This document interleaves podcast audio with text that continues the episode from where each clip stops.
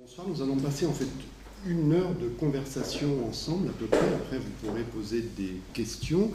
Je ne vais pas rajouter une longue introduction à celle qui vient d'être faite. Juste vous rappeler que Anne Bison, que vous connaissez sans doute très bien, nous sommes à Genève, dirige euh, le théâtre TPR, Théâtre Populaire Roman à la Chaux-de-Fonds, que la pièce Elle est là d'ailleurs, il sera joué prochainement également. Pour celles et ceux qui ne l'auraient pas encore vu, cette pièce Elle est là, c'est jusqu'au 28 septembre. Allez-y, ça vaut la peine, même quand il pleut. C'est une très belle balade dans le parc par ailleurs pour y aller. Roland, Roland Cause, qui est à ma droite, euh, donc, a publié au seuil Conversation avec Nathalie Sarraute.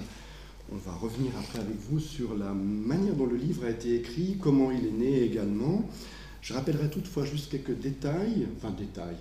Euh, vous êtes principalement auteur pour la jeunesse, ceci depuis fort longtemps, avec peut-être dans votre domaine d'écriture une époque ou une période qui vous tient à cœur ou qui vous travaille beaucoup, c'est l'occupation en France et la Deuxième Guerre mondiale qui revient de manière récurrente dans vos ouvrages.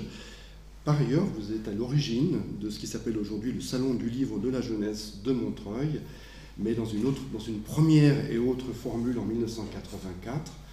Je préciserai à propos de date, et on y reviendra après, que ce début des années 80 correspond pour vous avec la rencontre physique personnelle avec Nathalie Sarraute, et pour vous, Anne Bison, à votre sortie de l'ESSAD et à une descente notamment au Festival d'Avignon pour y découvrir les pièces de Nathalie Sarraute, à l'époque jouées par un certain Michel Voita. Il y avait aussi euh, Maria Casares dans la distribution.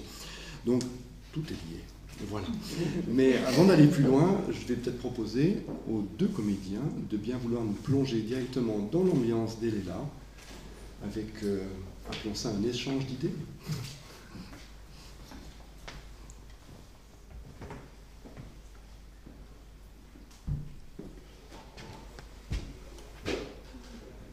Je pense que depuis quelque temps, on assiste à une recrudescence,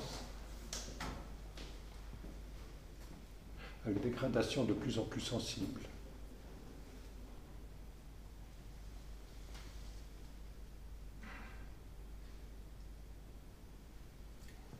Oui.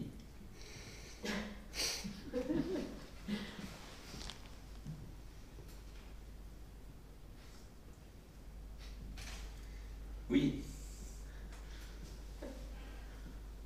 Je lisais l'autre jour, il était de mon avis. C'est un mouvement irréversible.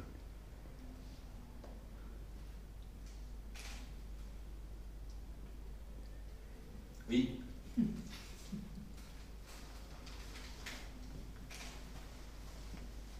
C'est bien vrai. Que voulez-vous? Il ne peut que faire le dos rond. Personne d'ailleurs. Vous ne trouvez pas? Si, si, bien sûr. Je trouve aussi.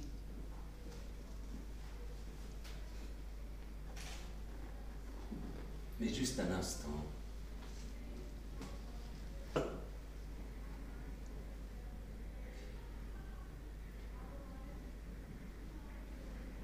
Permettez-moi. Excusez-moi, je dois. Je reviens tout de suite.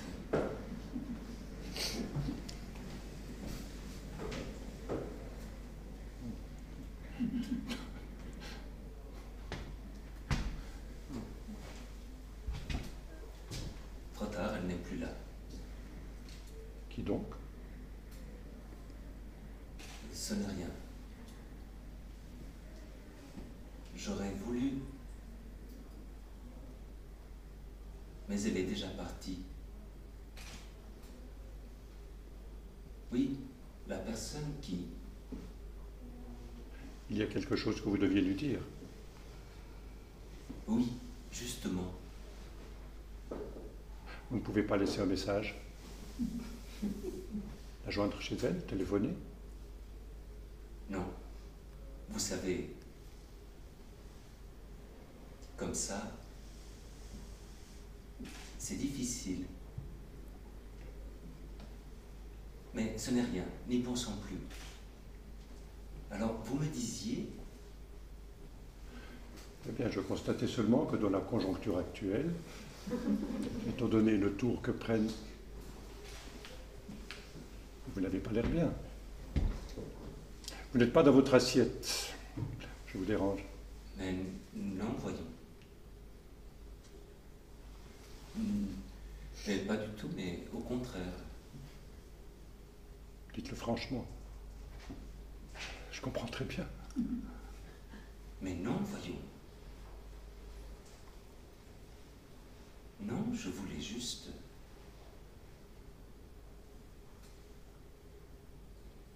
C'est ridicule. Écoutez, Oui.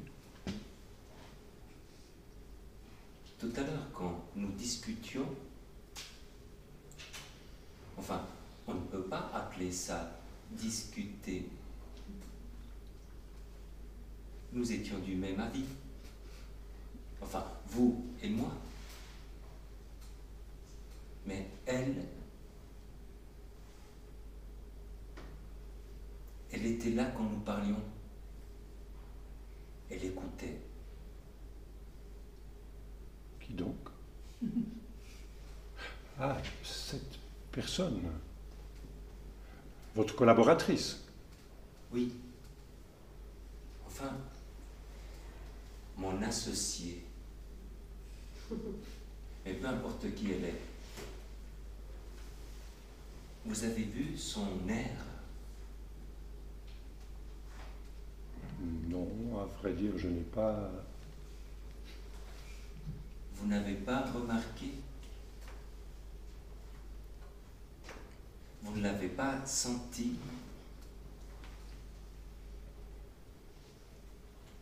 Elle n'était pas de votre avis. Mais pas du tout. J'avoue que je n'ai pas fait très attention. Mais c'est fort possible. Ah, fort possible. Fort. Fort. Très fort. Et je n'ai rien fait. J'ai laissé.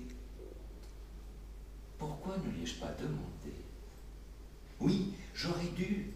Pourquoi? Je ne comprends pas. Ça compte à ce point ce qu'elle peut penser Non. Oui. Enfin, Tiens, c'est curieux. C'est sûrement une bonne personne. Mais à vrai dire, elle ne paraît pas. oh, je sais, ce n'est pas un foudre. Mais ce que nous disions,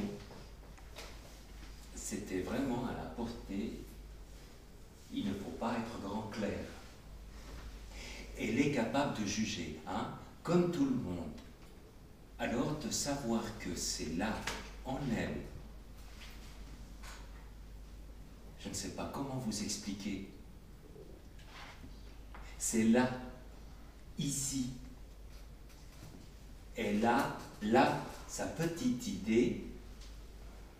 Pourquoi petite d'ailleurs? Je cherche à me rassurer. Elle a en elle son idée.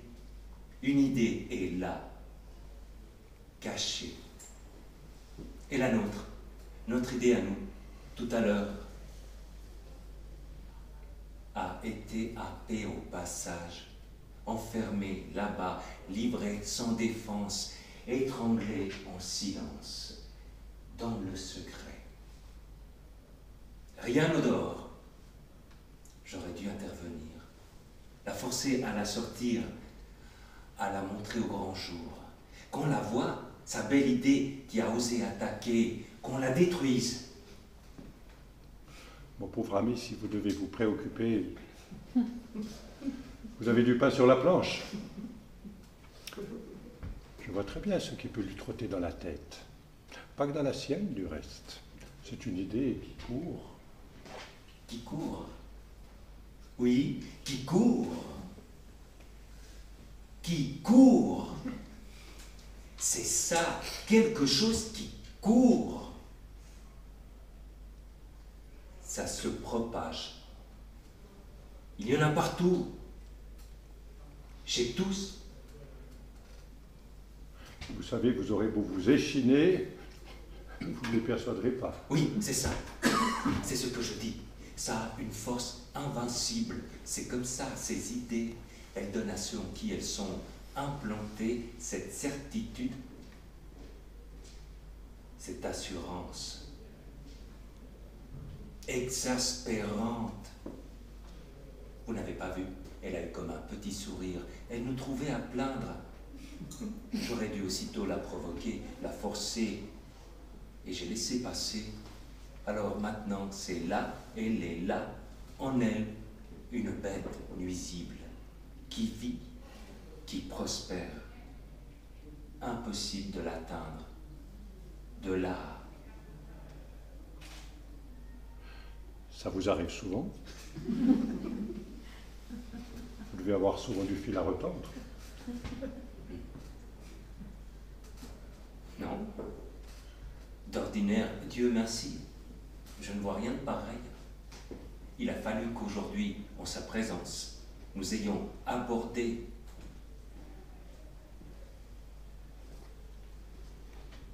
alors en elle aussitôt,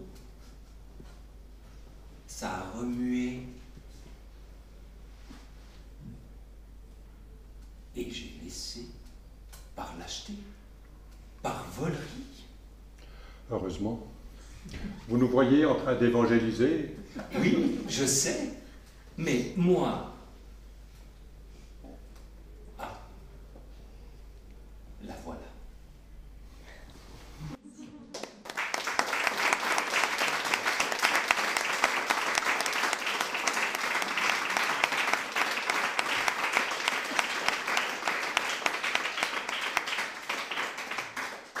Merci à Philippe Villonnier et Xavier Merci beaucoup. Euh, celle qui n'est pas là, mais qui est là, c'est Céline Bolomet, quelque part derrière ce panneau. Euh, ce qui me permet d'ailleurs, puisqu'elle est absente, de commencer par ce point. Peut-être je me tourne vers vous, en visant d'abord la metteuse en scène. L'étincelle de l'action dans cette pièce, ce ne sont pas les mots, c'est le silence. Le silence d'une personne qui n'en a pas moins pensé. Exactement, oui, c'est ça, c'est cette ère, cette ère que le personnage que joue Xavier a perçu sur le visage de, sa, de son associé, qui est le déclencheur, effectivement, de, de, de, tout, le drame qui, va, qui va apparaître. Et ce n'est pas dans la, seule pièce, d'ailleurs, de Nathalie Sarraute, dans lequel c'est cette ère ou cette inflexion de voix, c'est-à-dire rien, on dit souvent, qui est à la base de de, vraiment un déploiement, euh, aussi un, un, démontage de mécanique, en fait, dans, toutes ces pièces, euh, où l'on perçoit effectivement comment se construit et donc se déconstruit euh, les rapports de force, de pouvoir, de domination et de, toutes sortes de choses aussi, de dénonciation dans certaines pièces, de choses finalement extrêmement violentes, mais qui, euh, qui sont là, mine de rien, dans l'écriture de Nathalie Sarraute. Roland Cos, les, pièces de Nathalie Sarraute ont souvent, pas celle-ci, mais d'autres, été d'abord écrites pour la radio. Et euh, j'ai euh, relu en parcourant vos conversations de Nathalie Sarraute et d'autres biographies, d'autres ouvrages. En fait, elle a d'abord été assez, réticente à écrire du théâtre. C'est la persuasion d'un Allemand vers 1960 qui l'a poussé à faire ça. Et avec cette espèce de gageure d'écrire une pièce justement sur le silence. Ça a donné le silence. Est-ce que chez elle, vous qui l'avez connue, l'absence de mots est au moins un travail aussi important que de trouver les mots justes pour décrire une conversation? Euh, Chez elle, le silence est très important. Lorsque euh, Werner Smith est venu la voir pour demander d'écrire une pièce pour la radio de Stuttgart, elle a dit une pièce de théâtre, moi jamais. Et vraiment, elle le pensait. Et puis elle s'est mise à écrire un texte sur le silence. Dans ici, son avant-dernier livre, elle écrit encore sur le silence. Et lorsque là, elle a écrit ce premier texte sur le silence, elle a regardé, puis elle s'est dit, mais c'est peut-être une pièce de théâtre. Et elle a continué dans ce sens. Et quand elle l'a donné à ce jeune Allemand, parce qu'elle m'a confié qu'elle n'aurait pas écrit pour un Allemand qui était pendant la guerre sous les armes d'Hitler, mais lui était jeune, était venu la voir à Paris. Elle lui a envoyé sa pièce en lui disant Je vous ai écrit cette petite chose, dites-moi si ça vous va. Et lui a été enthousiaste, l'a présenté à la radio, et c'est ainsi que le silence a commencé. Si l'on observe cette pièce un peu à la surface, comme ça, on peut se dire c'est une pièce sur des rapports de travail, de domination entre deux personnes et une collaboratrice qui est citée. Mais si on creuse, est-ce que cette pièce n'est pas la vision de Nathalie Sarraud du totalitarisme? Du fait que quelqu'un souhaite à tout prix avoir une emprise dans le cerveau même de quelqu'un et lui extirper même les pensées qu'elle n'aura pas eues finalement?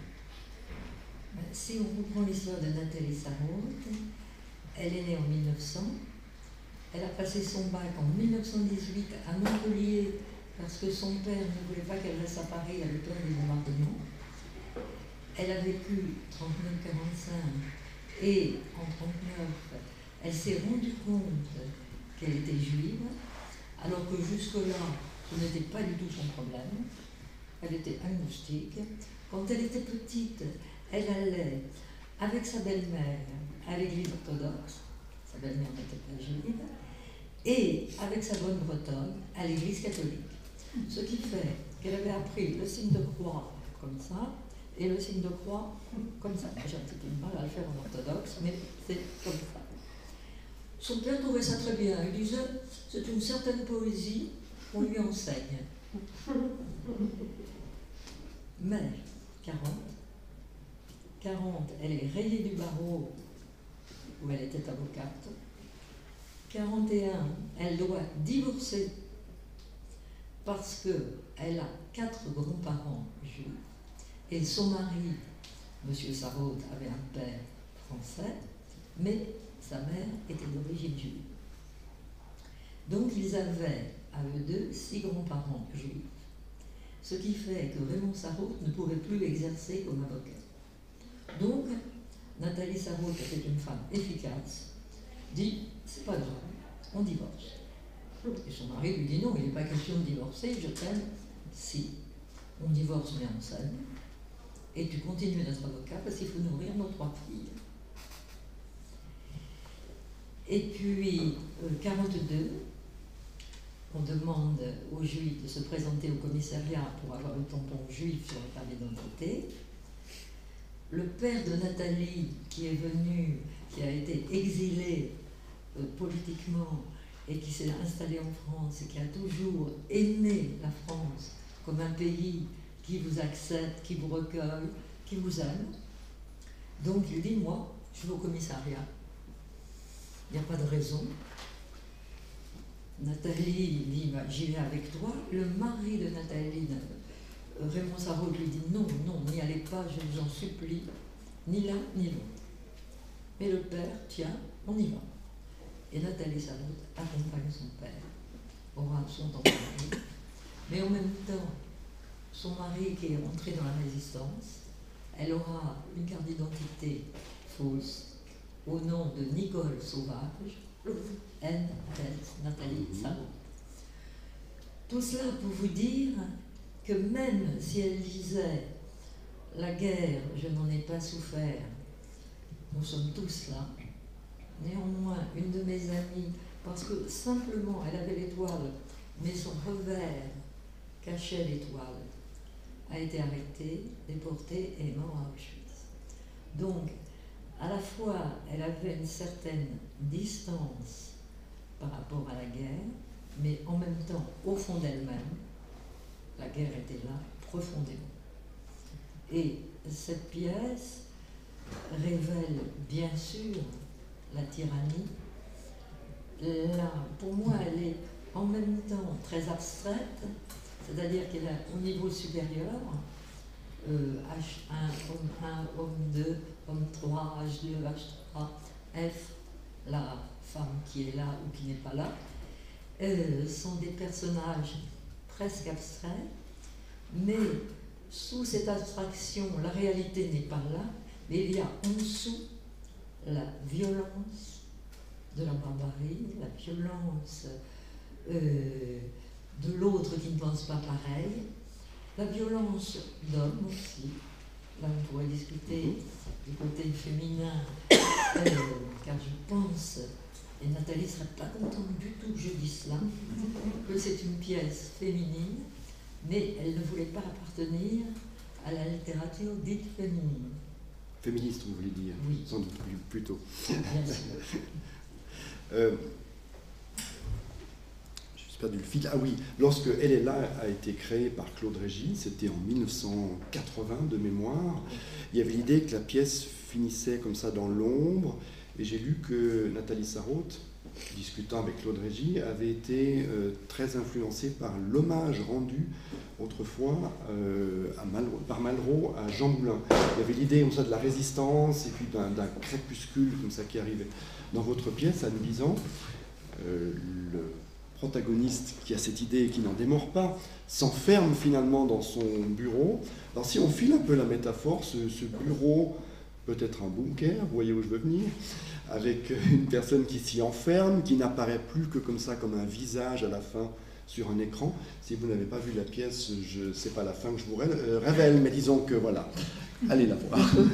Et vous-même, quel fil de pensée avez-vous suivi en, mettant en scène ce Elle est là, aujourd'hui en 2017 Alors, en tout cas, ce qui, ce qui m'a importé, c'est de ne pas réduire la lecture de la pièce à une seule interprétation, parce qu'effectivement, il y a plusieurs prismes. Il faut qu'elle résonne, cette pièce, dans, toutes ses dimensions. Alors, bien sûr, elle parle de tyrannie. Elle évoque euh, les grands moments d'histoire que l'Europe a connus, mais que d'autres pays connaissent encore aujourd'hui, euh, du fascisme. Euh, et puis, elle parle aussi, bien sûr, des rapports hommes-femmes, clairement. Et puis, et puis elle parle aussi, je trouve ça, en tout cas aujourd'hui, d'un parcours de radicalité, c'est-à-dire d'un chemin vers la radicalité, qui est celui de, de H2. Et au fond, euh, cette façon que le personnage a de se séparer du monde à la fin, de s'enfermer avec son idée, de, finalement d'abdiquer sur l'idée de, de, de- de- de con- convertir euh, l'autre et la société à son idée, mais de, se séparer de ce monde et de, peut-être se faire exploser dans, sa boîte, mais plus euh, en assumant les dégâts euh, collatéraux, moi, m'ont beaucoup fait penser effectivement aussi des parcours voilà, de, de- terroristes qui finalement se séparent du monde, refusent le monde, refusent l'altérité et euh, finalement se, se construisent une vérité de soi à soi. Dans votre livre, euh, je lis, je lis, je lis, les mots ne sont pas des personnages, mais de personnes. Vous avez cité H1, H2, on a une sorte d'archétype comme ça. Les gens sont très peu décrits dans le texte. hein. On ne connaît pas leur physique, on ne connaît pas forcément d'ailleurs leur profession, collègues, c'est très flou, c'est très vague. On ne sait pas dans quel milieu on est. À un moment donné, indication que quelqu'un doit être habillé de manière un peu bourgeoise. C'est tout ce qu'on ce qu'on apprend, grosso modo. Est-ce que du coup, tout n'est pas dans le texte, dans la parole qui est donnée par les comédiens une course Ah ben, je crois, et ça c'est une parole de, Nathalie Sarraute, elle disait qu'elle aimait le théâtre parce qu'il y avait ce texte qu'elle avait écrit, et moi en écoutant les comédiens, je pense à Nathalie qui écrit, mais elle, elle disait, ce qui est merveilleux, c'est qu'après il y a la mise en scène et il y a l'intonation. Et qu'il suffit d'une intonation, même que je n'avais pas pensé, qui soit dite par un comédien et ma pièce prend. Et ça, je crois que c'était pour elle très très important. Les mots, bien sûr, qu'elle écrivait, qu'elle travaillait, avec lesquels elle se bagarrait. Elle disait les mots me donnent du fil à retordre, même si elle les aimait vraiment. Elle disait pour moi, je peux passer deux mois sur un mot. Par exemple, elle a écrit dans l'usage de la parole le mot amour, et elle disait, je crois que je suis un peu folle. Deux voix sur le mot amour, qu'est-ce que vous en pensez? C'est ridicule parce qu'elle avait aussi énormément d'humour.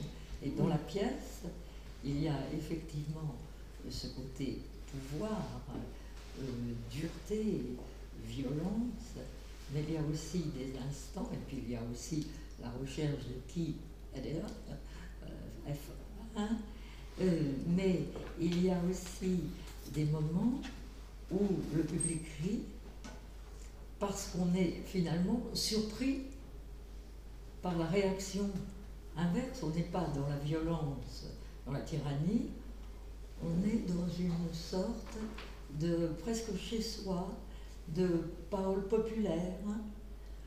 De, elle aimait dire par exemple Oh, moi, vous savez, j'ai de la bouteille.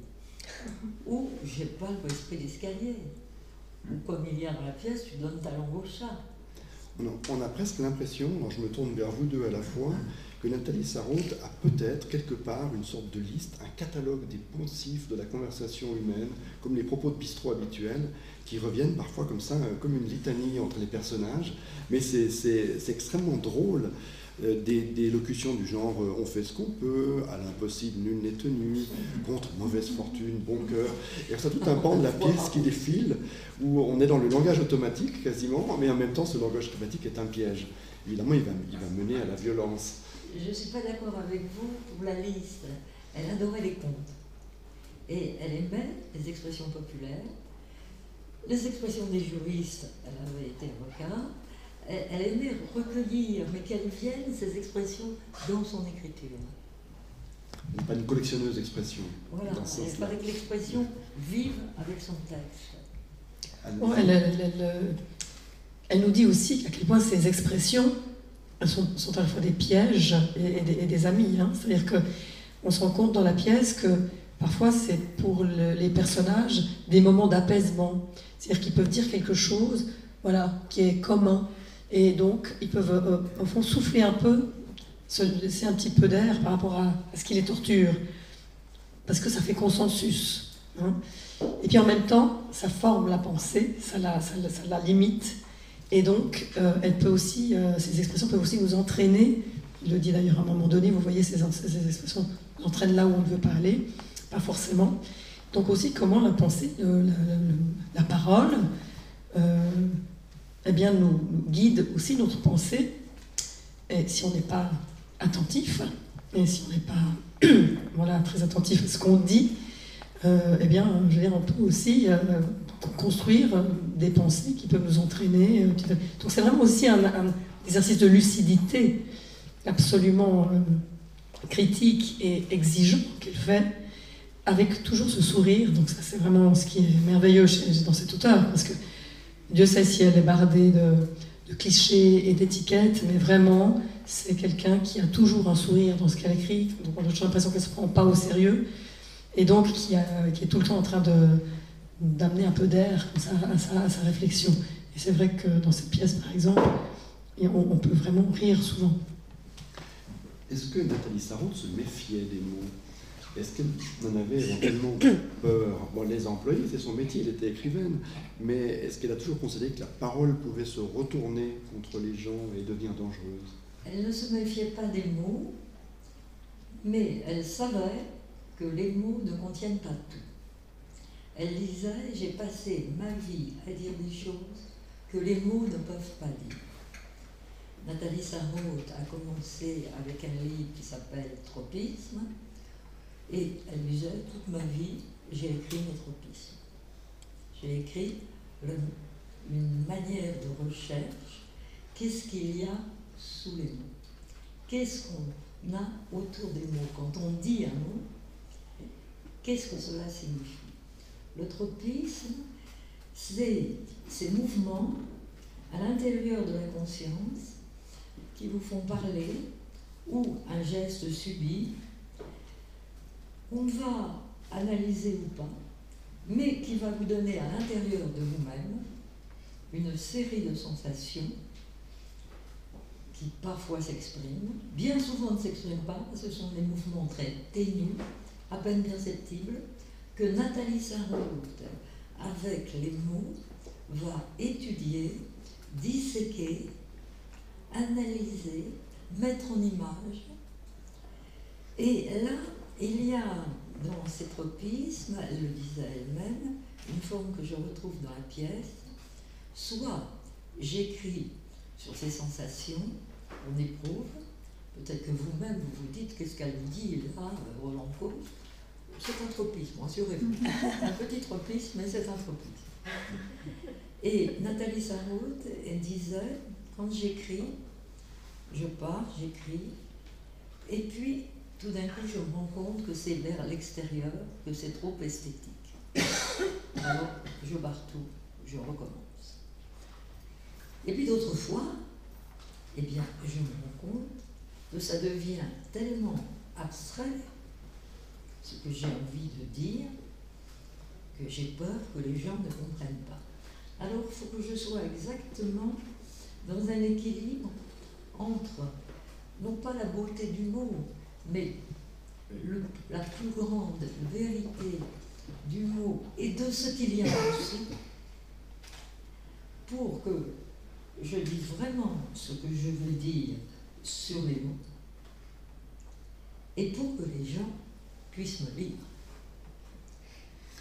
On a l'impression que le tas de Nathalie Sarraute, qui a écrit des pièces qui sont fort courtes, hein, c'est là 35 pages, un coup cassé, c'est très, très bref, va à l'essentiel et surtout ne s'embarrasse jamais de ce qui serait superflu, justement. Il y a une sorte d'épure, d'épure. Oui, tout à fait. Elle va à l'essentiel et elle, effectivement, elle, elle, elle, grossit, quoi. Elle, va, elle a fait un travail avec une loupe, quoi, sur, sur justement ces plus petits mouvements qui précède la parole. Et au fond, c'est une sorte de. Comment dire C'est des choses qui. C'est un peu la pointe de l'iceberg aussi. Hein. Elle, euh, elle suppose le mouvement dessous. Et effectivement, pour moi, c'est vraiment une écriture très physique. Euh, et pas du tout cérébrale, comme on pourrait le penser. Et au fond, ce qui est aussi intéressant, c'est comme elle parle elle-même des fois dans son écriture, dans des interviews, euh, pour dire qu'au fond, ça, ressemble à de la conversation banale, mais en fait, non. C'est justement un petit peu différent. Il y a un vrai travail de sculpteur de mots euh, qui est fait par elle, euh, pour en faire vraiment quelque chose qui est vraiment de la création artistique et de la littérature. Quelle avait été votre première pièce de Sarraute que vous avez pu voir à 10 ans Vous vous en souvenez? Soit en Suisse, soit en France Alors moi, ma, rencontre avec Nathalie Sarraute, c'est au conservatoire de Genève, l'école supérieure d'art dramatique, mmh, lorsque, je fais mon dernier stage, stage de sortie avec Hervé Lochemol, et qu'on monte deux pièces, Isma et euh, Le mensonge, je crois. moi, je jouais dans Isma. Donc, euh, c'est ça ma première, c'est déjà comme comédienne, disons, première rencontre. Puis naturellement, ben, on, a, découvert son œuvre. Et, euh, c'est vrai que euh, ben, la première pièce que j'ai vue, c'est Elle est là.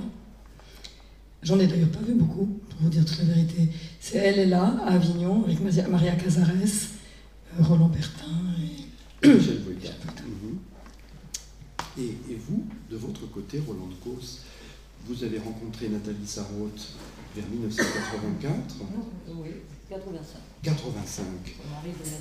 Voilà, euh, Raymond Sarraute était décédé au printemps, je crois que votre première conversation remonte à l'automne. Comment cette rencontre s'est faite? Étiez-vous étiez une spectatrice fidèle de ces pièces, une lectrice depuis de nombreuses années? J'étais une spectatrice de ces pièces. J'ai vu euh, effectivement ces pièces montées par Colbrégie, par la salle, par un certain nombre de metteurs en scène. Euh, comme je voyais les pièces de Duras à l'époque. Et puis un jour, en 85, un de mes amis attachés culturels vient dîner chez moi et me dit Je sors de chez Nathalie Sarraute.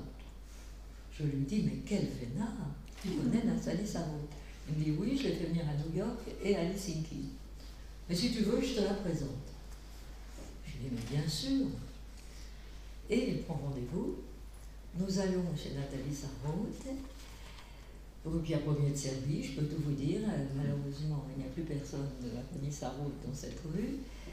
Et, et une petite dame avec un regard perçant, nous ouvre la porte. Je la reconnais, c'est Nathalie Sarraute. Elle nous fait entrer dans un petit bureau salon. Heureusement, mon ami attaché culturel, très bavard, parle. Elle me pose deux, trois questions. Je lui réponds timidement, comme une petite fille. La petite fille que j'étais euh, après la guerre, ayant perdu ma mère pendant la guerre, mon ami s'excuse presque de moi et lui dit que j'écris sur la guerre, etc. Elle me regarde et au bout d'une heure, mon ami dit que nous allons la laisser se reposer.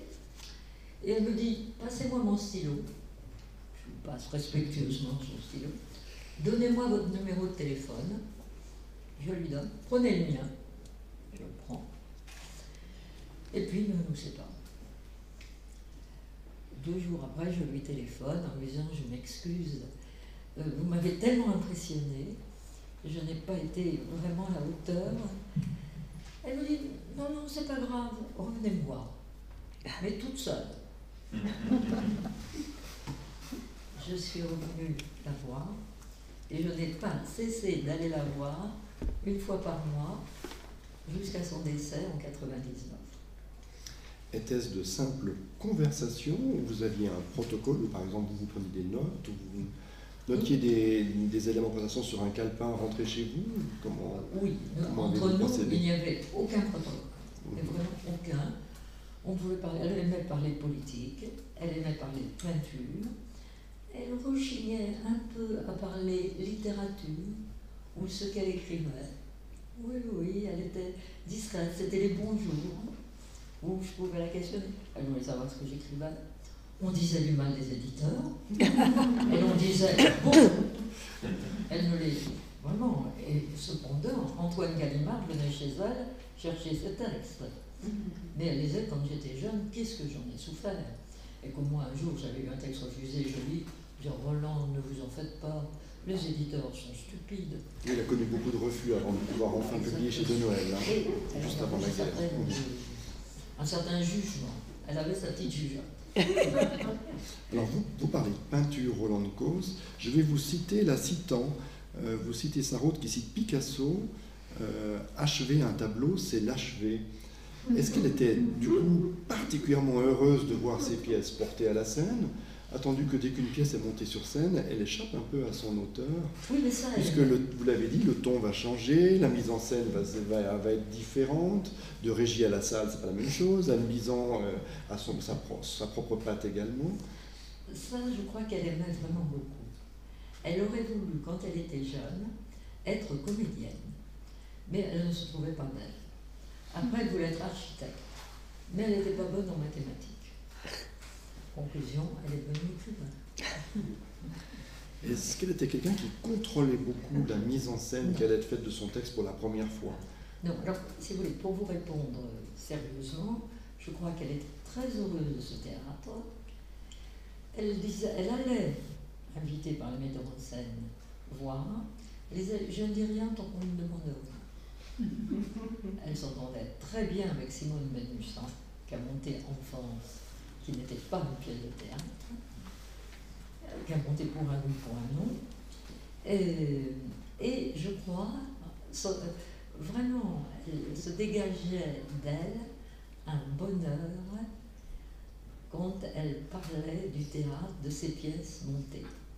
La preuve, pour son dernier ouvrage, Ouvrez, elle était très amie avec Jacques Lassalle. Elle a même montré sa salle qu'il lui envoyait. Je n'ai jamais malheureusement rencontré Lassalle chez elle. J'ai rencontré André Dussolier, mais pas Jacques Lassalle.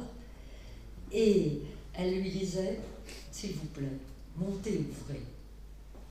Et Jacques Lassalle lui répondait, mais je peux pas, Nathalie, il y a 300 personnages, 300 mots. Je me tourne vers vous, euh, Anne Bizan. Est-ce que votre perception entre la jeune comédienne sortant de l'ESSAD que vous étiez et la metteuse en scène que vous êtes aujourd'hui, de Nathalie Sarraute, a changé? Est-ce qu'au fil des ans, vous avez perçu des couches, des sous-couches? Est-ce qu'elle a évolué à vos yeux? Est-ce que sa prose vous a paru plus féministe, moins féministe, plus politisée, moins politisée? Euh, comment la voyez-vous au fil du temps? Alors d'abord, pour moi, ça a été vraiment une révélation. Et euh, parce que justement, elle laissait la place à l'imaginaire, elle, laissait la place au silence. Et d'ailleurs, mes premiers spectacles, je les ai faits sans, texte. hein. C'était des, des spectacles purement visuels, où il y avait du silence, où il y avait vraiment euh, la respiration avait beaucoup d'importance. Et ça, au fond, c'est quelque part une influence de Nathalie Sarraute.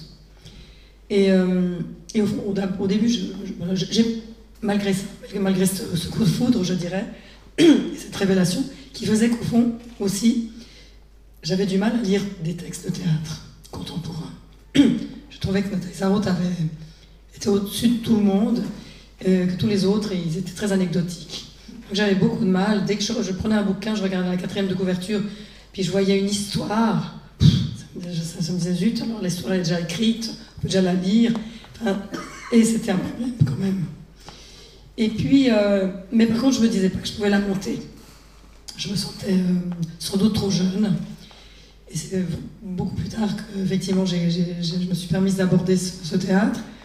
Euh, et j'ai découvert, en montant d'abord le mensonge et le silence, effectivement, cette dimension politique, politique euh, au sens large du terme, euh, dans, dans son écriture. Et puis, euh, par rapport à l'écriture féminine, féministe, j'avais bien sûr lu qu'elle euh, elle refusait l'étiquette d'écriture féminine. Et d'ailleurs, je comprends bien. Et féministe, ça restait un petit peu quand même dans l'ombre, quoi. Alors, ce que j'ai compris au fil du temps, c'est qu'effectivement, elle, de toute manière, elle refusait toute affiliation à quoi que ce soit, puisque même cette étiquette de nouveau roman n'y goûtait pas trop non plus. Donc, au fond, et par rapport à ce que racontait tout à l'heure Roland Gauss, on comprend. Je veux dire, c'est quand même quelqu'un qui a vécu dans sa chair la question de la délation. Et donc, finalement, le collectif, il fallait le tenir à distance, donc surtout ne pas faire partie de groupe, même si, vous me l'avez rappelé hier, elle a quand même euh, donné sa signature à certaines revendications politiques, notamment sur l'Algérie. Oui, elle n'aimait pas la littérature dite féministe. Elle disait, moi, vous comprenez, quand j'écris, je peux être un chien, un mot, un rocher, une femme, un homme. Oui. C'était cela, si Oui. vous voulez. Et Jim Harrison, écrivain tout à fait à l'opposé de Nathalie Sarraute, cependant défendant les Indiens, disait pareil. Moi, je peux être une jeune fille, je peux être un papillon, et je peux être une fontaine. Si vous voulez, quand on est écrivain, en fait, on, on est avec soit l'objet de la nature qu'on écrit, sur lequel on écrit, soit la personne, soit l'animal, on devient. C'était cela que Nathalie n'aimait pas chez les féministes, effacer quelque part, non pas le rôle des hommes, mais avoir une position. Mais politiquement, Oui, j'allais y venir. Vous avez beaucoup parlé de politique dans ces conversations, justement. Ces pièces sont poétiques et j'ajouterais poétiques également. Elle est là, Mhm. il y a des très beaux moments de poésie, euh, grâce à vous, votre mise en scène, grâce aux comédiens. Et bien sûr à Nathalie Sarraute, au départ, dessous, la première. Euh, mais euh, Nathalie était une conscience. En 1945, elle avait, pendant la guerre, elle avait connu ça. Ils avaient fait un petit groupe de résistance, mais ça n'a pas très bien marché. Mais son mari était dans la résistance. Elle a été effectivement, vous parlez de délation, dénoncée par un boulanger qui a dit, heureusement, à la personne qui tenait le café où elle allait écrire à Jean-Bry, Oh, mais son père avant la guerre venait, je pense qu'ils sont juifs, ces gens-là. Je vais aller à la commandanture demander si Madame Sarraute n'est pas juive. La cafetière lui a répété. Nous étions un samedi. Raymond Sarraute venait le dimanche en bicyclette. Elle a préparé les bagages. Le dimanche matin, ils sont tous partis. Le lundi, on est venu là. Donc la délation, de temps en temps, elle écrivait quelque chose, un petit mot. Mais elle était présente dans son corps, dans sa tête. Ça. Mhm. Donc pour en revenir à son côté conscience politique, elle connaît, elle a de nouveau euh, des conversations poussées avec Jean-Paul Sartre, donc quand même un côté très politique, très littérature engagée. Elle euh, pense vraiment qu'est-ce que la liberté, très fortement, et ces pièces sont irriguées de tout ça. Mhm. C'est pour ça que nous, on avait des conversations politiques. Souvent, elle aimait bien. Elle lisait Le Monde tous les jours. Euh, tout l'intéressait. Et un dîner, à un dîner, par exemple, avec mon mari, elle s'est adressée à lui pour savoir comment allait la justice, comment vraiment toutes les réformes qui déjà se faisaient, mais ne se faisaient pas. Mhm. Euh, elle voulait savoir. Pour Cuba, pareil. Elle a été à Cuba une première fois. Des Cubains réfugiés sont venus chez elle. Elle s'est rendue compte de son erreur sur Cuba. Et après, elle s'est disputée avec Simone de Beauvoir, euh, avec euh, Léris, euh, parce qu'elle avait vu elle-même, elle disait, moi j'ai été enthousiaste tout, j'étais enthousiaste par tout ce qu'on m'a montré, mais finalement des petites choses. Et les petites choses, je me suis rendu compte que c'était la prison pour ceux qui les disaient. Bon, elle a aussi été en URSS. Avec sa belle-mère, elle est retournée en URSS. Mhm. Donc elle a un fond politique qui n'est pas euh, perceptible, parce que moi je dirais, j'irais jusqu'à dire, je ne sais pas si vous êtes d'accord, qu'elle est là, c'est une pièce abstraite. Elle employait pour Tu ne t'aimes pas, c'est un roman abstrait. Et je trouve qu'elle est là, est une pièce abstraite où il y a un grand, grand euh, déroulement politique, bien d'autres choses que le spectateur perçoit et remet de par son opinion à lui, de par son histoire à lui. Moi j'ai trouvé par exemple que cette pièce que j'ai vue en 80 à la création, la pièce de régie, et votre pièce, eh bien la pièce aujourd'hui n'a pas pris de vieillesse, au contraire. Je pas ce dire qu'elle a, je ne sais pas si on peut dire rajeuni, mais pris de l'ampleur, pris une dimension politique beaucoup plus vaste, qu'on peut y mettre la radicalité, qu'on peut y mettre aussi ce qui nous est arrivé en France avec Marine Le Pen, la menace euh, quand même d'un régime, euh, on ne peut pas dire, on peut dire désagréable, voilà. Et de plus, euh, si vous voulez, j'ai trouvé en la voyant que cette pièce, elle, elle était hors temps, et j'allais dire éternelle, comme Tchékov, une pièce de Tchékov. Oui, oui, je pense que vous, et hier soir, une spectatrice disait, mais enfin, comment ça se fait qu'elles ne sont pas plus jouées? C'est des- une des plus grandes pièces de théâtre, de l'histoire du théâtre. Elle est rejouée, elle rejouée à Paris. J'ai un ami qui voudrait monter ces six pièces, mais il n'arrive pas à avoir le budget, mais il Ouais. arrivera. Non, mais moi j'ai aussi essayé euh, d'autres d'autres formules avant, et c'est vrai que les directeurs de théâtre ne sont pas très. Sont un peu frileux, il faut dire. Qu'est-ce qui les retient? C'est la réputation, c'est l'époque, c'est Nathalie Sarraute, auteur intellectuel du nouveau roman, Butor, etc. Il y a tous ces fantômes autour d'elle. Parce que la pièce, enfin, ces pièces sont franchement drôles.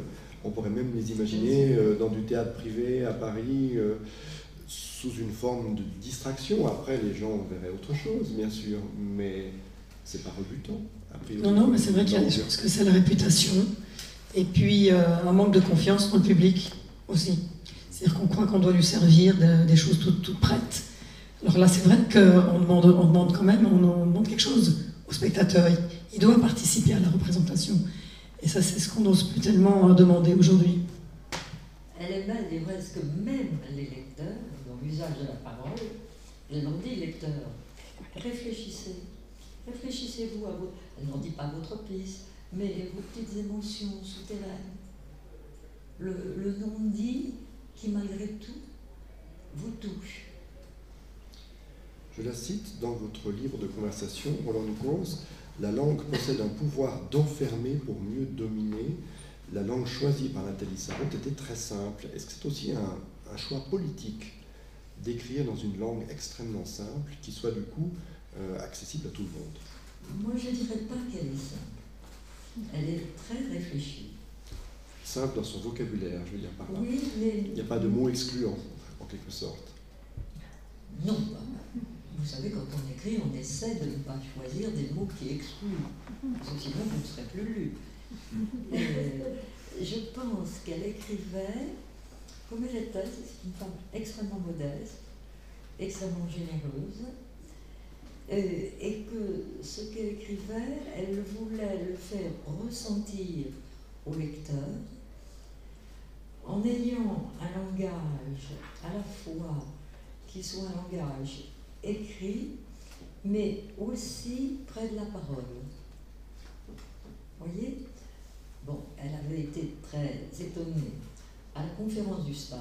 Je ne sais pas si je vais vous expliquer la conférence du stage. C'est quand on termine son diplôme d'avocat, euh, le stagiaire est interrogé par des avocats sur un sujet de justice et le jeune futur avocat plaide. Et elle avait fait la conférence du stage. Elle s'était rendue compte que pour plaider, il fallait un langage oral, donc parler, simple si vous voulez, on pourrait discuter longtemps du mot simple. Et elle avait été reçue première. Et puis après, il y avait un examen sur le droit, oral, mais sur le droit. Et là, elle a eu la 26e place, êtes 27.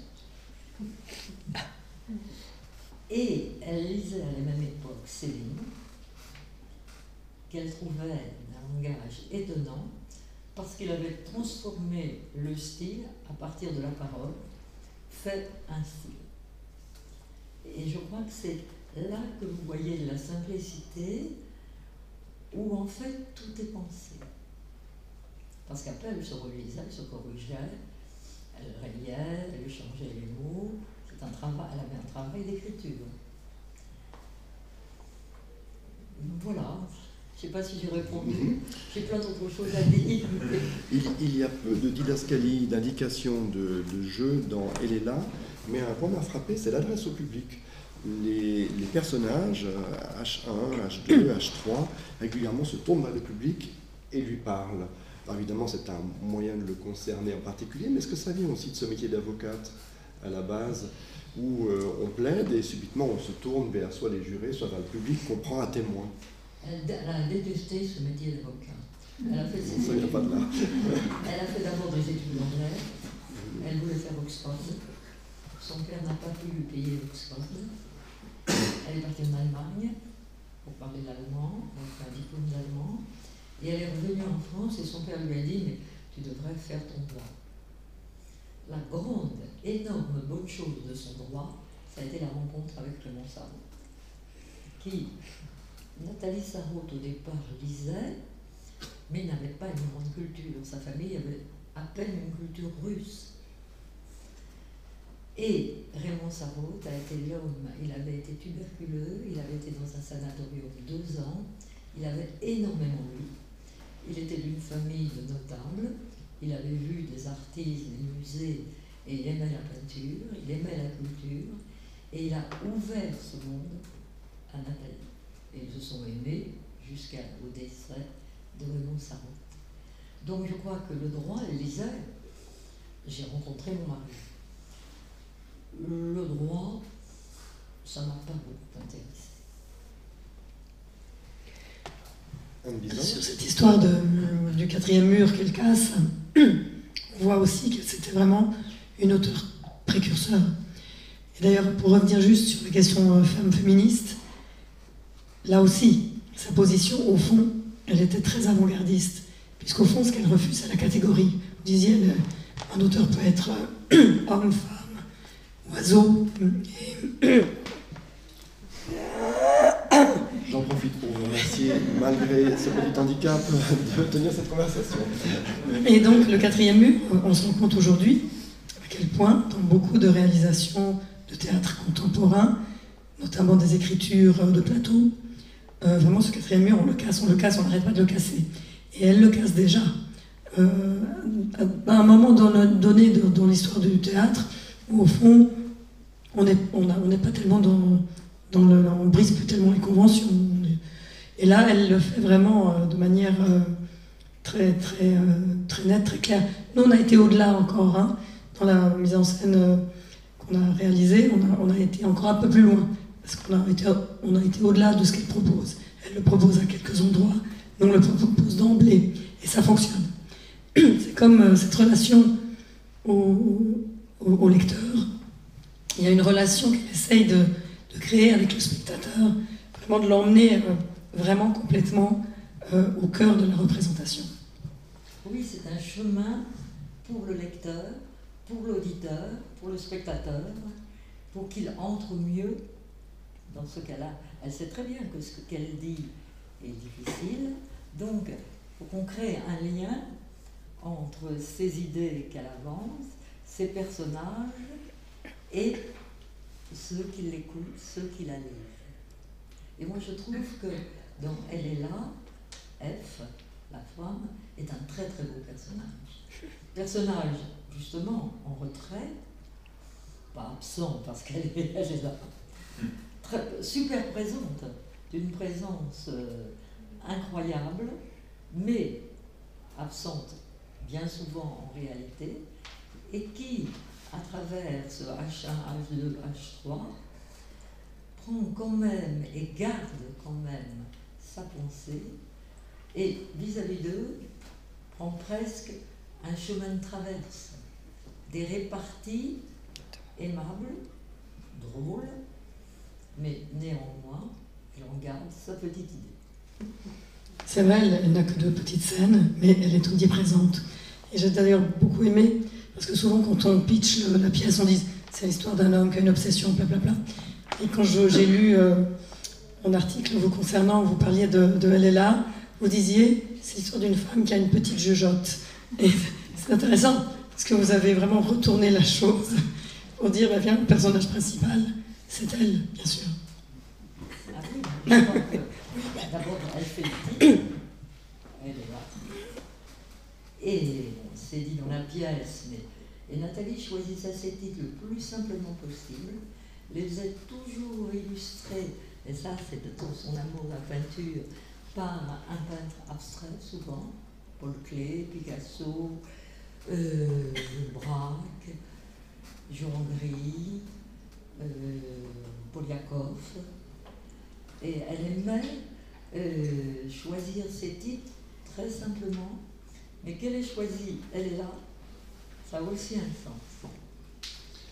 Je vous propose de, de donner un tout petit peu de répit à la voix d'Anne Bizan et peut-être de redemander à vous deux si vous seriez prêts, disposés, éventuellement à nous redonner un extrait de la pièce on, replonge dans les mots de Nathalie Sarraute directement. Ou c'est abusé Je pose la question. C'est donc là un extrait presque à la fin de la pièce. Merci beaucoup.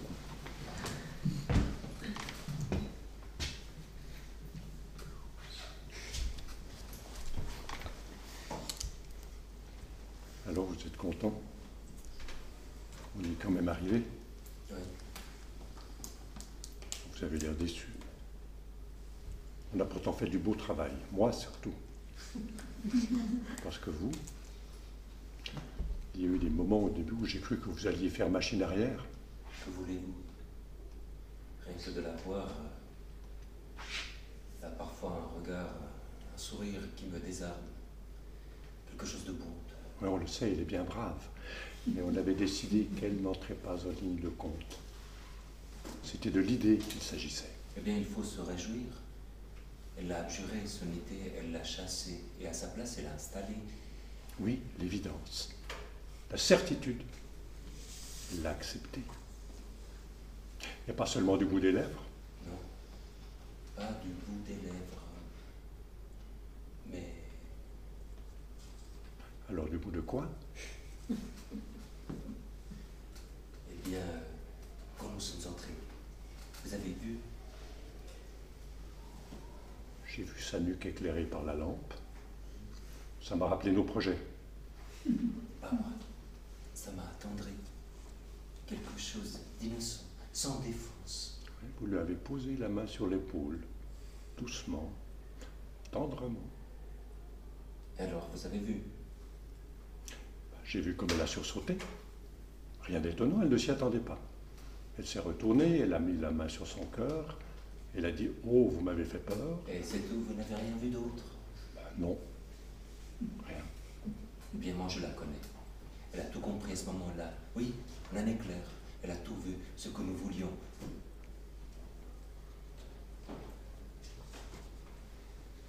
Ce qu'il attendait. Et alors, euh, Alors quoi? Eh bien, c'est facile à deviner. Elle a aussitôt, à l'instant même, pris sa décision. Elle a pris le parti de se rendre. Vous croyez? Je suis sûr. Ça ne me paraît pas très plausible. Elle aurait cédé plus vite. Je croyais que ça a été long. Il fallait bien traîner un peu. Voyons, c'était l'enfance de l'art. Il fallait nous montrer qu'elle a dû, à son corps défendant, vaincu par la poussée irrésistible de nos arguments. C'était le seul moyen de se débarrasser de nous, de nous empêcher de revenir à la charge. Non, attendez. Voyons un peu. Quand vous avez commencé vos travaux d'approche, partant de loin, en catimini, je dois dire que là, je vous ai admiré. Il vous a laissé venir, Oui. Et après, quand je me suis avancé en terrain découvert et que vous me dites que je n'ai rien fait, que c'est surtout vous, enfin, il ne s'agit pas de ça. Donc quand j'ai engagé l'action, et là... elle n'a pas paru céder. Non, je vous l'ai déjà dit Elle n'a pas voulu céder tout de suite. Elle a d'abord pris ses précautions. Elle a saisi son idée, elle l'a repoussée vite.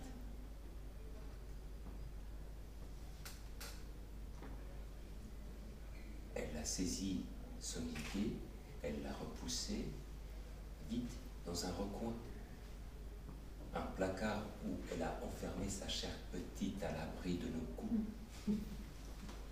Et puis elle nous a laissé venir en livrant quelques simulacres de défense. À un moment pourtant, il s'est levé.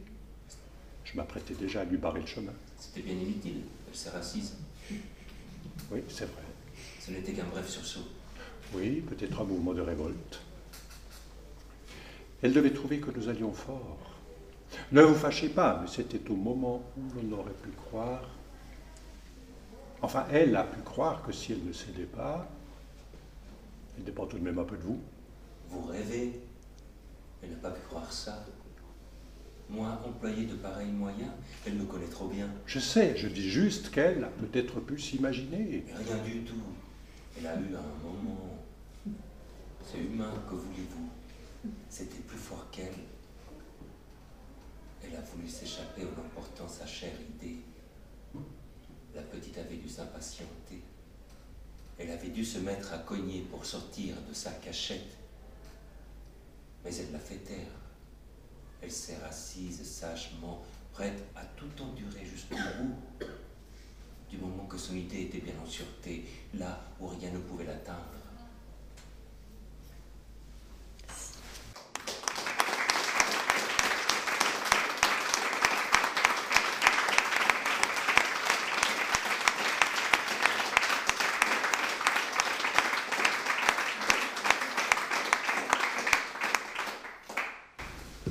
Je vous propose de aux questions.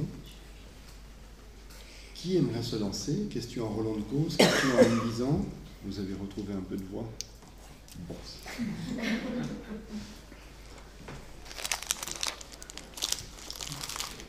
Sinon, je fais la première question, maintenant c'est vous qui faites la deuxième. il me semble, à écouter cet extrait-là, qu'il y a aussi ce phénomène, c'est que la peur est dans le camp des dominants.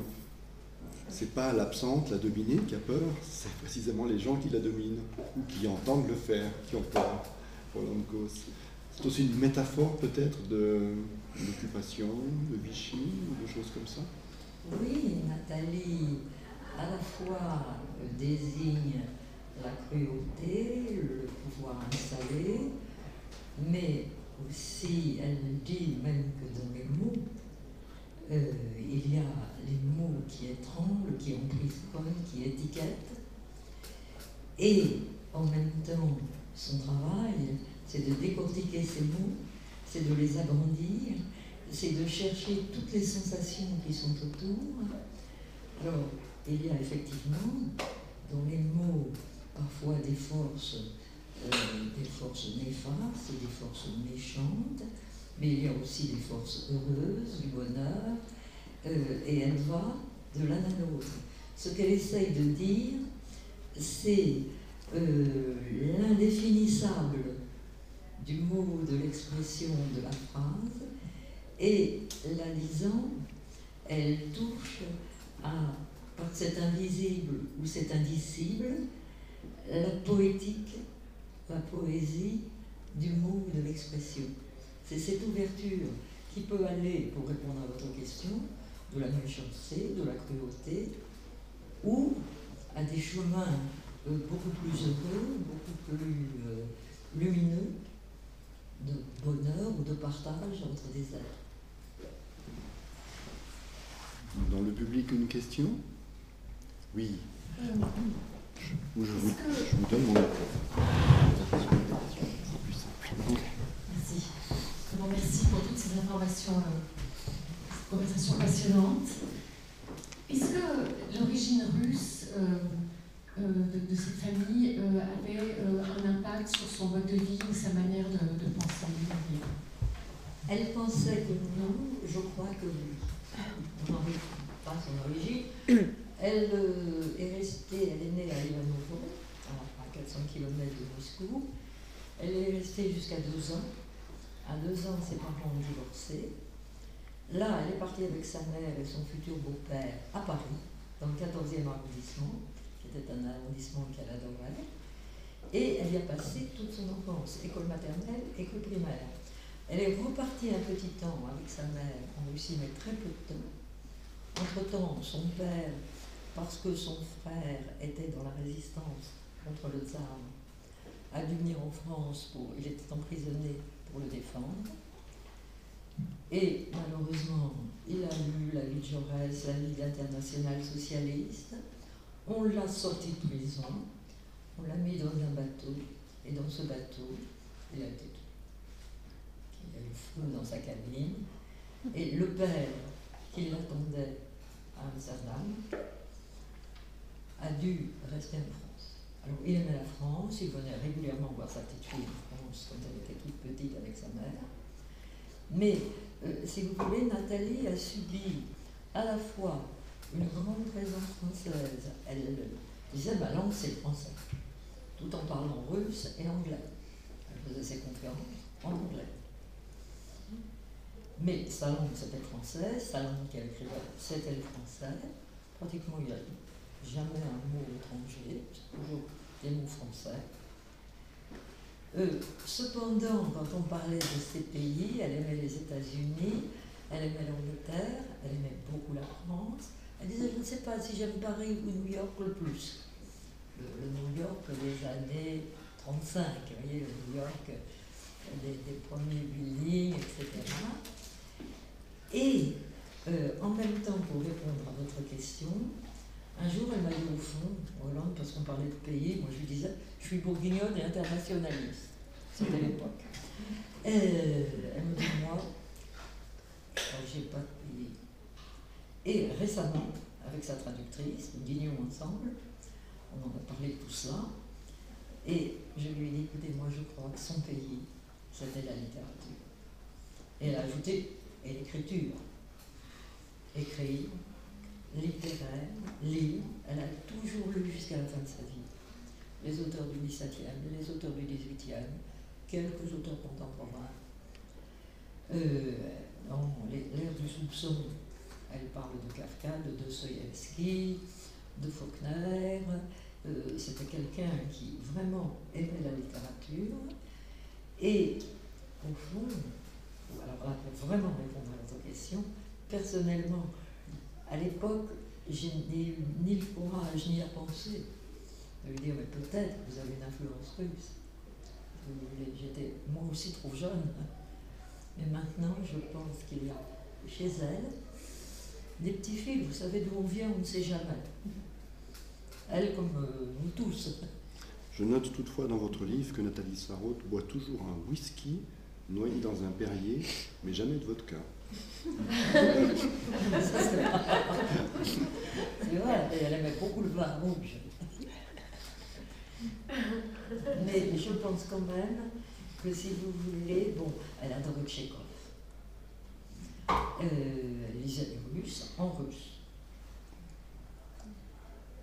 Mais elle lisait aussi Shakespeare. Elle me disait que c'est difficile de lire en anglais. Il y a des fois, vraiment, là, ça me fatigue. Il faudrait des livres où il y ait la version anglaise, la version française. Ça, c'est formidable. Parce qu'on peut, quand on est fatigué, aller voir où est le parents. Mais je pense, si vous voulez, que, un, c'est voyage.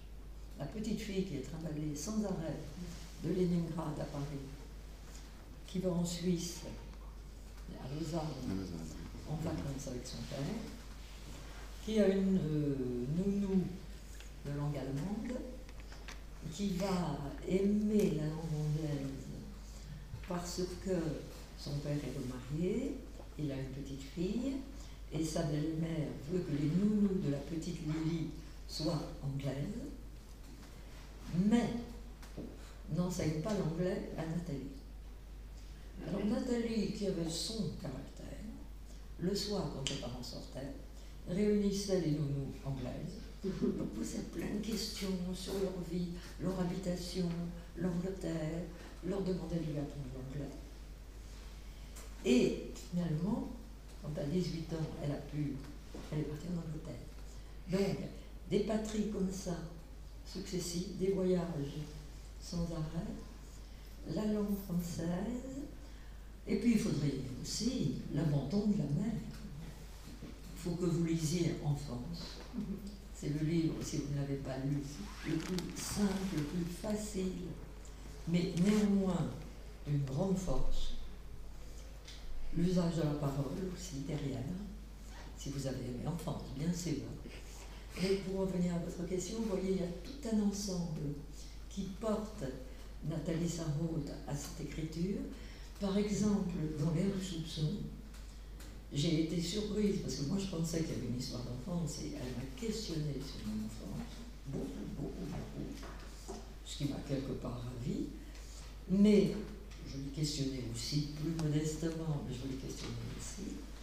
Mais je pense qu'il y a tous ces pays, tous ces déplacements, l'abandon d'une mère, ça il faut le dire, euh, qui a fait que très petite, et c'est elle qui l'écrit dans l'air du soupçon, j'ai pensé, deviné les tropismes, c'est-à-dire la trahison du langage, tout ce qu'il y a autour, quand on vous dit un mot, quand on vous fait un geste désagréable, ou un geste heureux, ou un geste malheureux, de ces petites choses ténues que parfois on analyse, il faut déjà tout un système de pensée. C'est pour ça que je crois que Nathalie est une grande dame qui forme euh, psychologiquement, humainement, ses lecteurs, ses spectateurs, et dans, dans ce parcours, il y a bien entendu la Russie, Ivanovo, la maison d'Ivanovo, où elle est née, où il est retourné.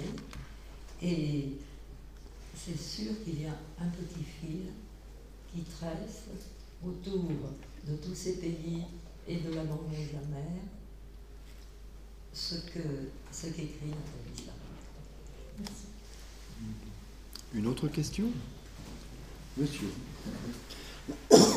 Oui, vous avez indiqué qu'elle n'allait pas être euh, étiquetée ou mise dans des catégories. Alors, je me demandais comment elle a vécu l'aventure du nouveau roman, en fait, le fait d'avoir été. Euh, catégorie de, de, de, de textes, d'écrivains Elle écrivait et elle était totalement solitaire.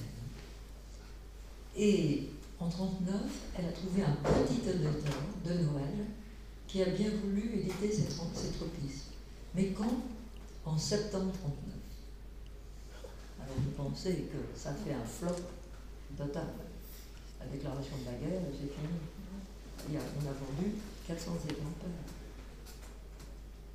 De Noël qui sera tué par ailleurs à la Libération, Oui, si mes souvenirs sont bons. hein. Euh, ensuite, euh, pour répondre à, à votre question, euh, Nathalie, comment pourrais-je vous le dire, n'aimait pas l'extérieur. C'est une femme d'intérieur. C'est une femme qui ne veut rien dire sur sa vie.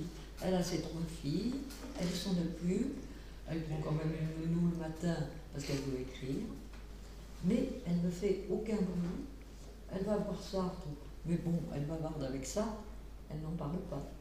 Cependant, elle écrit sur les écrivains, parce qu'elle écrit ses tropismes, et elle voudrait comprendre ce que sont les sensations. Il y a eu Proust, il y a eu Virginia Woolf qu'elle a lu en anglais, qui est un auteur de l'intériorité totale. Il y a James, euh, il y a Joyce. Et là, ça c'est une très belle chose. Elle aime Joyce. Joyce a été partout pour être immorale. Elle, elle l'aime. Elle aime la fantaisie de Joyce. Elle aime le côté irrévérencieux de Joyce, parce que c'est vraiment un être irrévérencieux. Mais elle aime aussi son invention littéraire. Sa profondeur, sa manière d'aller au plus profond des êtres, mais de manière lourde. Pas du tout à la manière de Sarraute. Et dans une écriture qui est complètement. Quand je relis Ulysse, je veux. Et Nathalie restait de tout cela, si vous voulez, elle écrit l'air du soupçon, très solitairement. Et elle a un ami, un homme qui l'admire, c'est Rob Briel. Briel, grand homme d'extérieur, et qui va la soutenir. Et c'est quand Émile Henriot, un critique littéraire, va voir Tropisme et la jalousie de Rob Tropisme Nathalie Sarraute, va dire qu'est-ce que c'est que ces nouveaux romans? Mais c'est pas du tout un éloge, c'est une critique. Mais c'est la critique qui va devenir, c'est un petit peu comme les expressionnistes, les impressionnistes, pardon, l'impression, les impressionnistes. Et cette critique du nouveau roman va faire école autour de les, des éditions de minuit qui vont reprendre les tropismes. Alors elle va se trouver là, il faut, faut voir la photo du nouveau roman, où elle est dans un grand manteau, les pieds en dedans, les mains dans les poches. Et moi, quand je lui en ai parlé, elle m'a dit, je me disais, mais qu'est-ce que je fais? Voilà. Ou alors une autre anecdote qui dépeint très bien Nathalie Sarraute. Un jour, elle va voir une pièce de Marguerite Duras, je ne sais plus laquelle, mais c'est elle qui m'a raconté l'anecdote. Et à la fin, elle lui dit Marguerite, c'est très beau votre pièce. Et Marguerite lui répond Non, Nathalie, c'est éblouissant. J'ai plus su quoi dire, je lui ai dit au revoir Marguerite. Vous voyez la modestie de cette femme. Alors je crois que le nouveau roman, elle l'a vécu très bien parce que l'air du soupçon a eu du succès. Du coup, on a commencé de traduire et les tropismes et ses premiers romans. Elle a été demandée dans toutes les universités. Elle parlait anglais, c'était merveilleux. Aux États-Unis, elle y a été à partir des années 60. Et Rob Griel a toujours défendu. Elle, elle lui disait même, vous savez, on est vraiment une compagnie de malfaiteurs.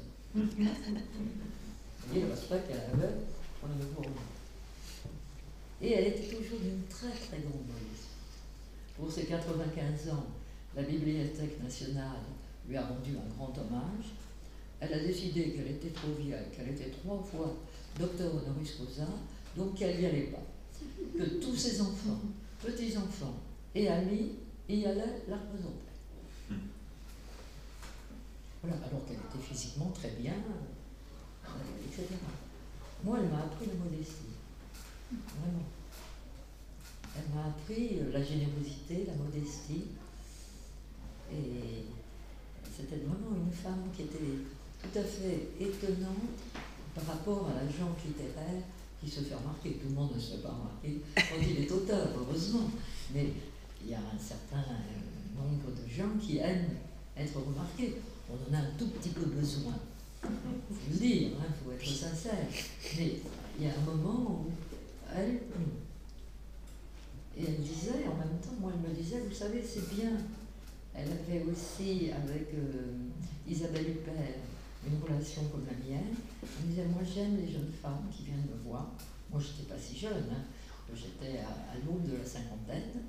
Mhm. Mais euh, j'aime parce que, en fait, les critiques viennent beaucoup me voir quand je sors un livre. Et comme des fois je sors un livre tous les 3-4 ans, et ben, entre-temps, personne ne vient me voir. Alors au moins, vous, vous venez régulièrement et avec vous, j'ai des bons contacts. Et elle voyait toujours une personne, une seule.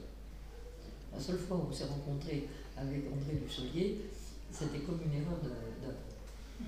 Autrement, c'était une personne avec qui elle restait en contact étroit, parce qu'il y avait un contact qui se passait avec elle, des silences, des rires, des moqueries aussi, parce qu'elle était assez moqueuse. Son anecdote avec euh, Duras, c'est elle qui me l'a raconté. Et elle est jolie. Et elle définit bien l'une des femmes et l'autre. Vous avez répondu?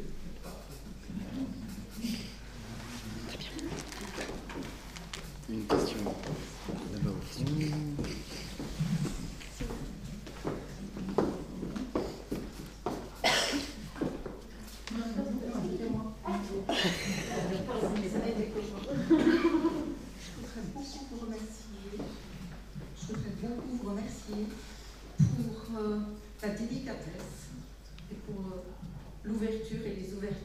Que vous m'avez apportées, je pense à nous tous.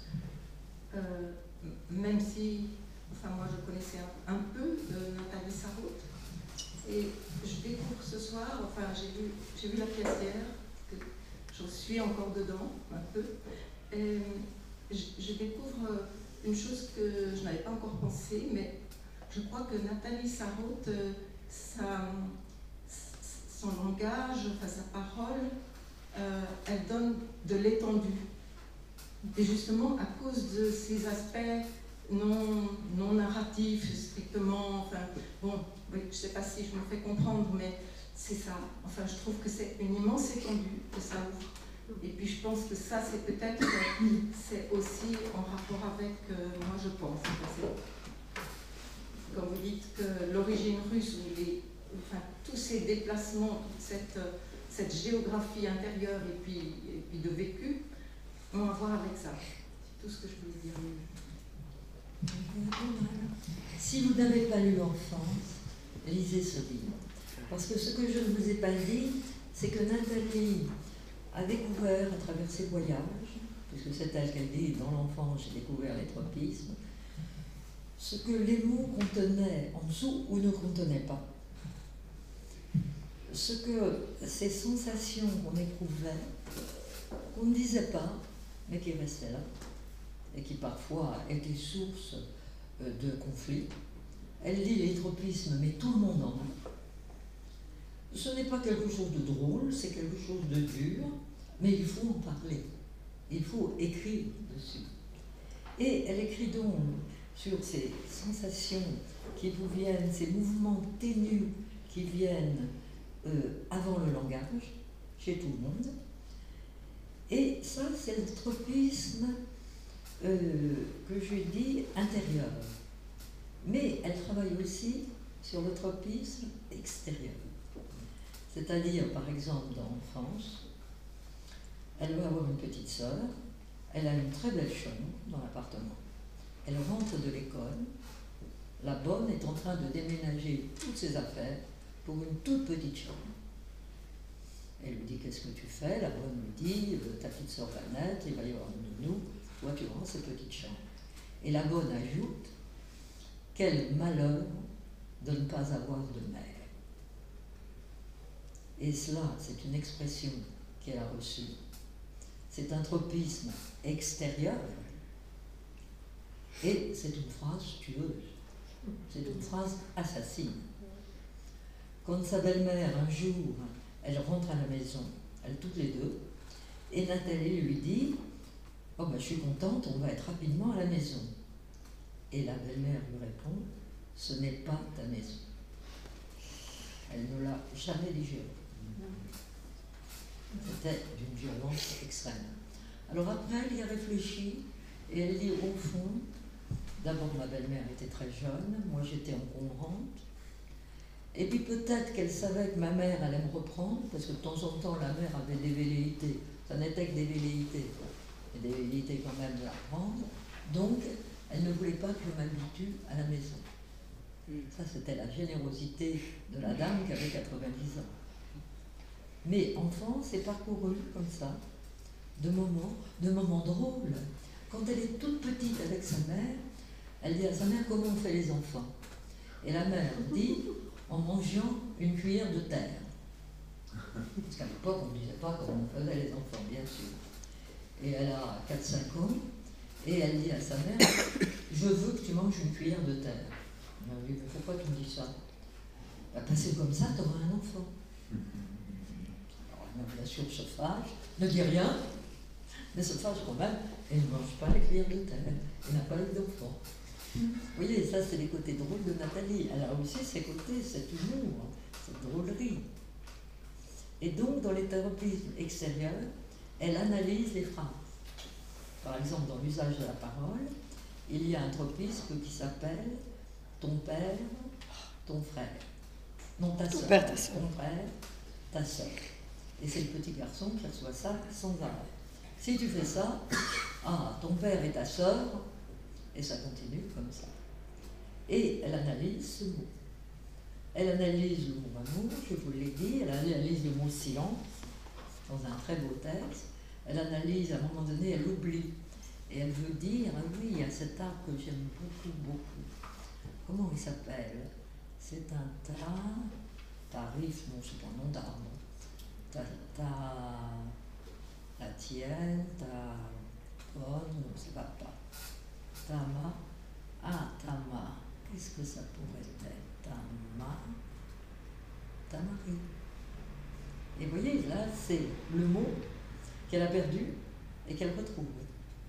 Et elle va analyser avec beauté les tamaris au bord de la mer. Donc, Nathalie Sarraute, c'est tous ces mélanges de tropisme intérieur qui vous donnent, vous avez tout à fait raison, la distance. Il y a une mesure, une étendue. Et les tropismes extérieurs, où elle analyse la condition de certaines phrases. Comment elles pouvaient être envoyées à l'enfant dans l'enfance, mais aussi dans l'usage de la parole, mais aussi dans Ici, mais aussi dans son dernier livre Ouvré, où elle met carrément 300 mots en bataille avec une poison de fer au milieu, et il se bataille, il y a les contre-vérités, avec les idées mal reçues, etc. etc. Je m'en plus la. C'est l'ouverture que, que procure les.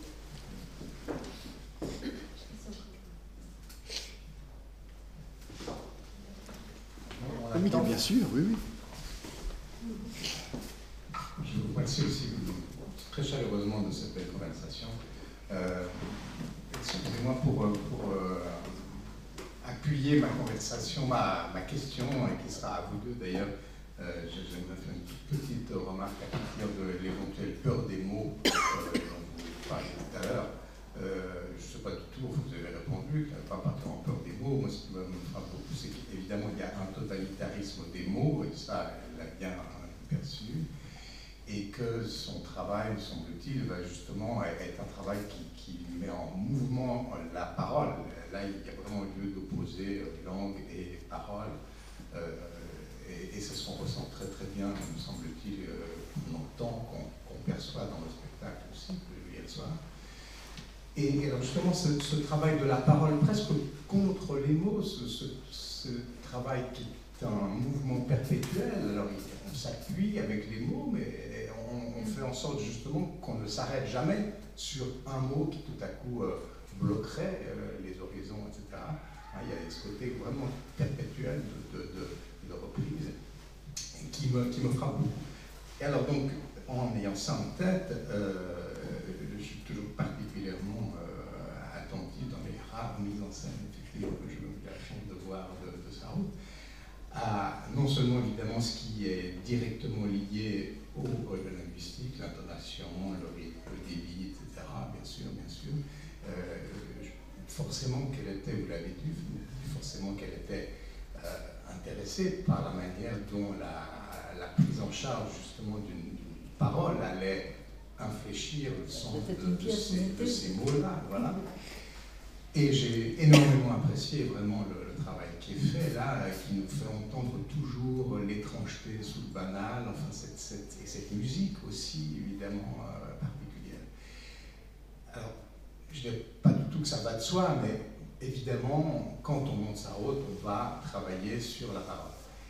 Beaucoup plus problématique, me semble-t-il, euh, on va avoir des, des, corps, on va avoir des voix, mais on va voir quand même euh, un certain nombre choses qui ne sont pas directement liées à ça, à savoir, allons vite, une euh, scénographie. Et là, ça devient beaucoup plus compliqué, parce que ça pourrait réellement euh, passer pour euh, quelque chose de superflu. on pourrait dire qu'il faut s'en tenir à ce moment-là. Et ben, il faut bien dire que c'est plus ou moins réussi. J'ai trouvé que la scénographie d'Anna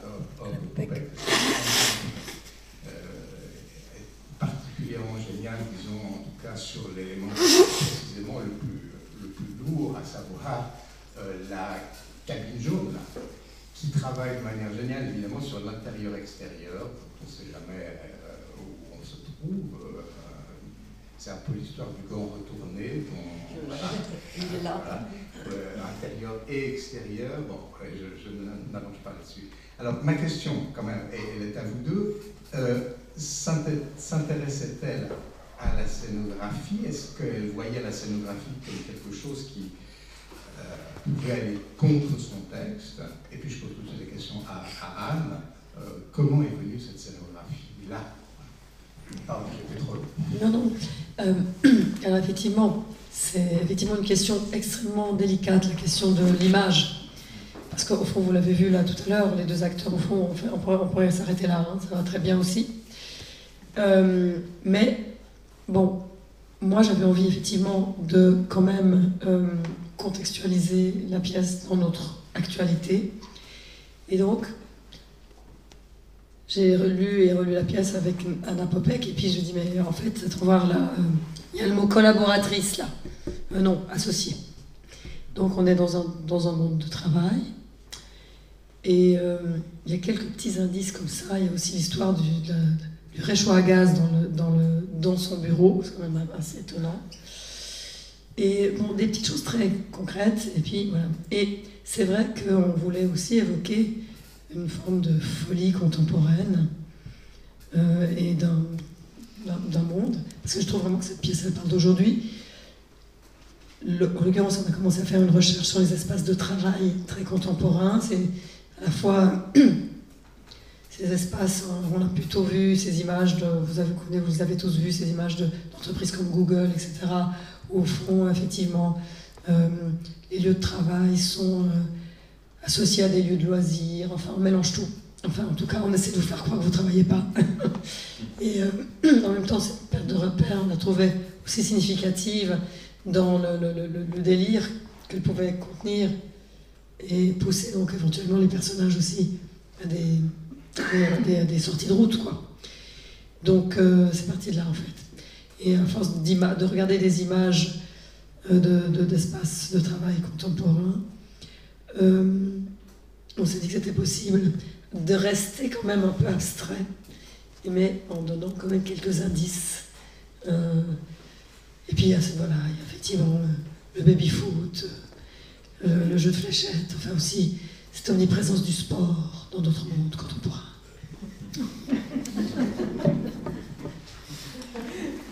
Moi, je dirais que euh, de son vivant, et particulièrement avec Reiji, euh, il y avait moins de scénographie. À l'époque, on écoutait beaucoup plus ce texte. Aujourd'hui, on met toujours scénographie. À l'époque, il y avait mise en scène, point. Régis disait Moi, j'aime les silences. Dans le silence, il y a des sons. Et c'était cela qu'elle aimait, elle aussi. Donc, je crois que si vous voulez, autant j'aime le dispositif d'Anne, parce que je pense qu'aujourd'hui, on est dans une autre époque.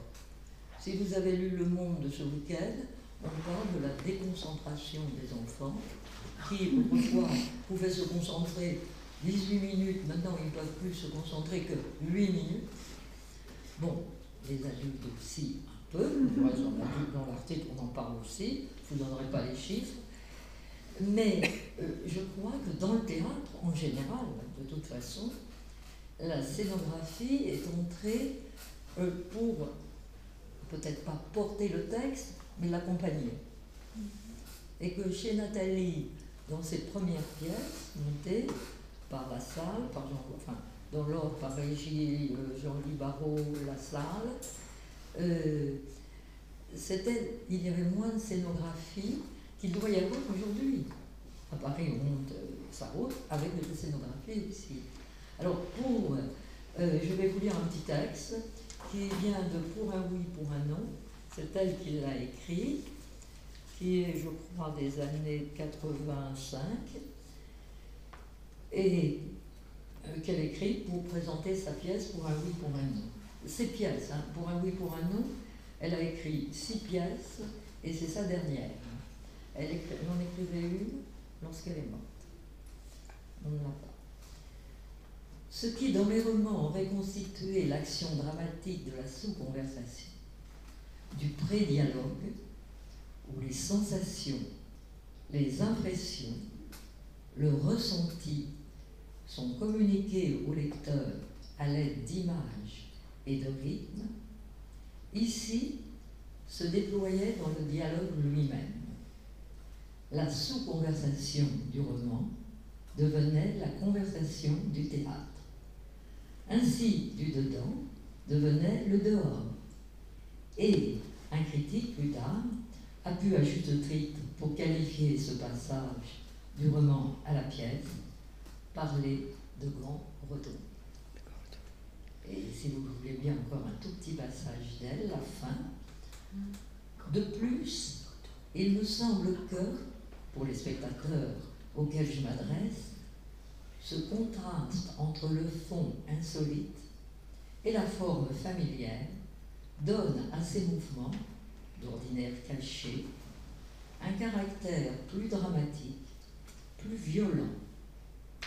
Et aussi parfois, il produit un effet comique, un effet d'humour. L'insolite enrobé dans le connu, du familier, férine, et moi, j'aime rire parfois, moi-même en écrivant.